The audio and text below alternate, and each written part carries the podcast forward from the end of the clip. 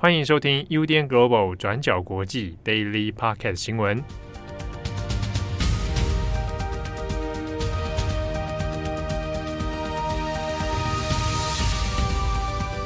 Hello，大家好，欢迎收听 UDN Global 转角国际 Daily Podcast 新闻。我是编辑佳琪，我是编辑惠仪。今天是一月十三号，星期四。我记得呢，昨天你好像在回复听友私讯的时候有说过，你觉得 podcast 后面接新闻很难念，我觉得很拗口，你来念一次。欢迎收听 UDN Global 转角国际 Daily Podcast 新闻，我觉得蛮顺的，就跟南港展览馆一样难。你说一直三三声，哎，我有朋友会专门玩，就是挑出全部都是三声的那个游戏。对啊，这就很拗口，就是很难念。南港展览馆站。好，那我们也来播报一下今天的几则重大的国际新闻。对，今天首先的第一则，我们要来持续更新一下英国首相强生的派对事件后续。那在昨天一月十二号的 Daily，我们有提到英国近期一封泄露的电子邮件，揭露了首相强生在英国第一次封城期间，也就是二零二零年的五月二十号，出席一场在唐宁街花园举办的酒水派对。那这封信件呢，是强生的私人助理写的。那信件内容里面就是邀请了一百位幕僚带上自己的酒来出席派对。那在最后呢，一共有三十到四十人出席，当中就包括首相强生跟他的妻子。那这件事情传出来之后，因为牵扯了首相的特权，还有防疫的双重标准等等的这一些问题，强生呢也因此面临了算是上任以来最大的一个危机。那多名的保守党资深议员是要求强生下台，相关机构也已经介入调查了。那针对这个事件，强生本来是一直没有正面回应的。那是到昨天一月十二号接受下议院的咨询的时候，他终于道歉。那但是依然强调他是出席工作，不是出席派对狂欢。那我们来整理一下强生说的内容。那强生呢，就在议会上面承认，他的确是有参加二零二零年五月二十号在唐宁街花园举办的派对，但是他澄清他是去感谢幕僚，那感谢幕僚那段日子以来的辛苦工作，而且他只逗留了大概二十分钟之后，他就回到了自己的办公室。那他就说，事后看起来，他当时候呢，应该要把所有的人都赶回首相官邸，那应该再用其他的方式来向自己的幕僚们表达谢意。那自己也应该要了解到，就算技术上而言，那一场派对活动是在防疫的规范之内，但是还是有好几百万人是不这么认为的。那这件事情，强生的说法就引起了不同的争议。那大部分的英国内阁成员呢，是偏向支持强生的，像是文化部部长就说，强生亲自道歉是对的，目前应该就等调查结果出来，我们再看下一步要怎么进行。那这件事情在保守党内部里面就引起了不同的声音。那支持强生的一名保守党议员就认为，强生自己的道歉本身是真诚的。但也有其他反对的保守党议员就认为，这样子的道歉根本毫无诚意，甚至呢也是已经公开讨论要启动不信任动议，让强生下台。那其中保守党里面呼吁强生辞职比较重量级的人物呢，就是苏格兰的保守党领袖罗斯。罗斯认为强生的说法一点都站不住脚。那他声称自己已经致函给一九二二委员会。那这个所谓的一九二二委员会呢，其实是保守党在下议院的议会党团，那是由后座议员所组成的。那按照规定，只要有五十四位的保守党后座议员致函给这个一九二二委员会，那么就可以启动对强生的不信任投票。那只是是不是真的可以启动这个不信任投票，让强生下台？外界也还是在观望当中的。主要是目前在野党并没有一个很大的一个势力，足以让强生下台。那另外也是，就算是现在的下议院第一大党保守党，也就是强生现在自己所属的政党，内部还是有很多分歧的。那这边我们要特别提一下两个人物，那第一个是英国的财政大臣瑞斯·萨纳克，那另外一位是外交大臣伊丽莎白·特拉斯。那这两个人都隶属于保守党，也被认为是最有可能在之后接替强生位置的一个人选。那针对这次强生的派对事件，他们两个人目前也没有比较明确的表态。那像是财政大臣瑞士萨纳克，只是在 Twitter 上面比较冷淡的回应说：“诶，强生道歉是正确的，我也支持他的说法，应该要耐心等待调查。”那另外一位外交大臣伊丽莎白特拉斯也一样是在 Twitter 上面说自己百分之百支持强生。好，那以上呢就是议员们的看法。那另外 BBC 其实也有访问了一些英国的民众。那我们就从访问的人和结果来看，大部分的民众对于这一次的派对事件是非常不满的。他们主要是认为说，为什么强生自己可以双重标准，那自己要民众遵守防疫规定，但是自己呢却在一边违反规定还参加派对。那其中也是有民众不接受强生的道歉，他们认为强生已经失去了领导选民的道德权利。那以上呢，大概就是强生这一次的派对事件更新。那后续我们就要等待调查结果，以及留意一下这个不信任投票有没有可能被启动了。好，那下一则新闻呢，发生的地点同样也是在英国。最近呢，英国王室他们虽然正在准备要庆祝女王的在位七十周年，不过呢，因为安德鲁王子他最近被卷入了爱普斯坦，就是美国富豪爱普斯坦他的一系列就是性侵案，而且呢，目前看起来是非常有可能会成案的，因此呢，对于英国王室来说，还是闹得有一点不平静。那这个事情的经过呢，其实过去我们在 Daily Podcast 当中也蛮多次提过了。就是呢，有一名女性叫做维吉尼亚·吉佛瑞，她呢在前几年在爱普斯坦案进行司法调查程序的时候呢，她就出面作证，指控说自己也是受害者之一。他说呢，在二零零一年，吉佛瑞他还只有十七岁的时候，就在爱普斯坦跟他的女友麦斯威尔的中介之下，曾经呢被爱普斯坦出借给安德鲁王子，并且呢，在他还十七岁，就是未成年的情况下，在很多个地点都遭到安德鲁王子的性侵。那针对这个事件呢，其实安德鲁王子过去也曾经有表态过，那他一直都是非常明确的否认的。他也甚至表示说呢，自己其实根本不认识这一位女性。安德鲁王子呢，他也委托了他的律师团来进行后续的司法程序。其中呢，他的律师团在前一阵子曾经提出一个豁免的提议。他们指出呢，其实根据维吉尼亚·吉佛瑞，他在过去二零零九年的时候就曾经跟爱普斯坦达成一个秘密的庭外和解。根据当时的这个和解协议内容呢，吉佛瑞如果同意撤销对爱普斯坦的民事诉讼，并且同意不控告其他潜在被告的话，他就可以获得五十万元的美金。那当年呢，他们确实签署了这个和解协议。因此呢，安德鲁王子的律师就认为说，他的客户也就是王子本人，他就是那个所谓的潜在被告，因此呢，应该享有这一次的豁免权。吉佛瑞签了这个和解协议，也已经拿到了这笔钱，所以他根本就没有资格可以提上诉。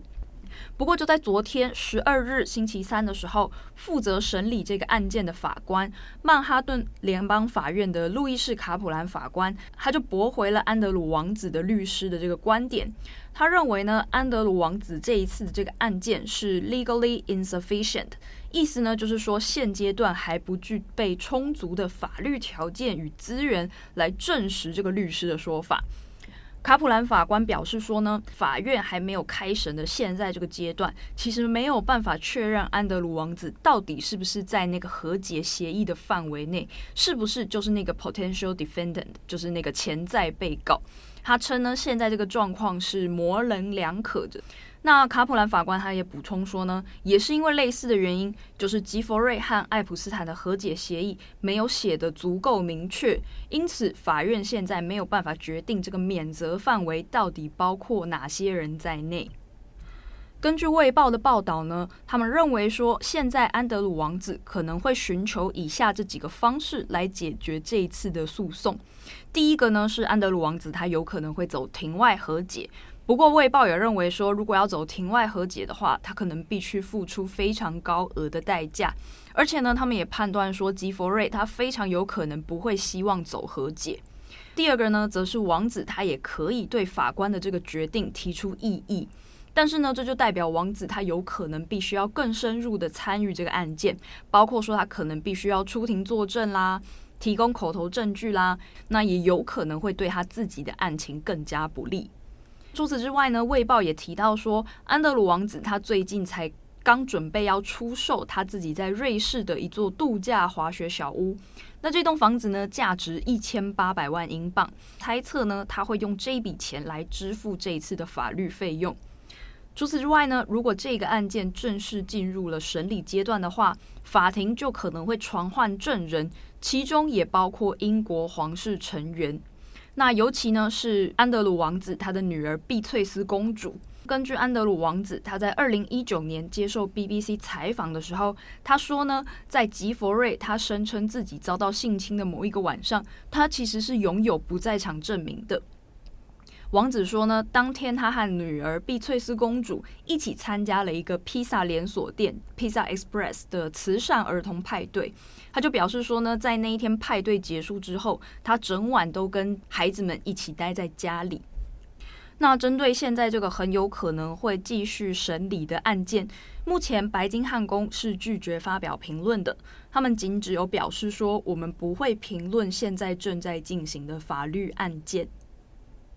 好，那接下来第三则新闻呢，是关于在昨天的 Daily，我们有提到说，奥地利正在研拟今年二月将要上路的这个不打疫苗就要罚款的这个法案。那不过呢，在昨天的 Daily 当中，我有说错的部分，我说成去年二月，非常不好意思。我们已经在昨天的音档中进行更正了。那也很谢谢有听友注意到这个，并且回馈给我们。那今天呢，我们也针对奥地利的防疫政策来做更详细的整理。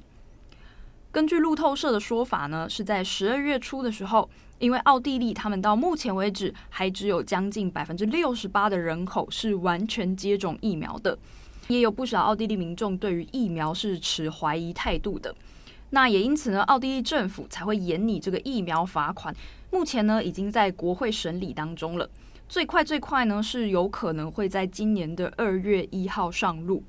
根据这份草案内容呢，它指的是说，所有满十四岁以上的人都要接种疫苗。那根据奥地利的卫生部长沃夫冈·穆克斯坦他的说法呢，是指说政府将会以每三个月，就是以每一季为一个单位来设定疫苗的接种截止日期，并且呢，政府将会建立这个中央疫苗接种登记册，来方便确实掌握民众的接种状况。那一开始呢，政府会先写信提醒给你符合资格，但是你没有接种疫苗的人，提醒他们要在下一个截止日期之前接种完疫苗，或者呢，你必须要取得医师的证明，证明说呢，你是有权可以获得医疗豁免的，就是我们昨天提到的，你是因为医疗的原因而没有办法接种疫苗，你就必须要拿到医师的证明来豁免。那如果在接到信之后，你还是坚持不想要打疫苗，在几次之后呢，就有可能会被处以罚款。至于金额呢，则是可能落在六百欧元到最高三千六百欧元的罚款之间。穆克斯坦也表示说呢，在计算罚款的时候，他们将会纳入人们的收入还有其他的财务状况来做衡量。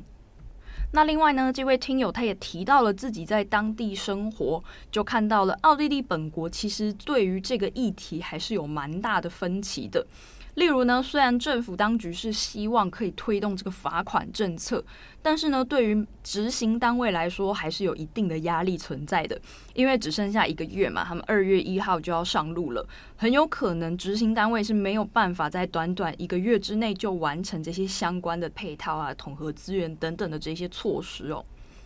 那除此之外呢，也因为近期奥地利的感染人数是不断创新高的，路透社的报道就指出说，十二日的单日确诊就是一七零零六一万七千零六人，也是创下了该国的最高纪录。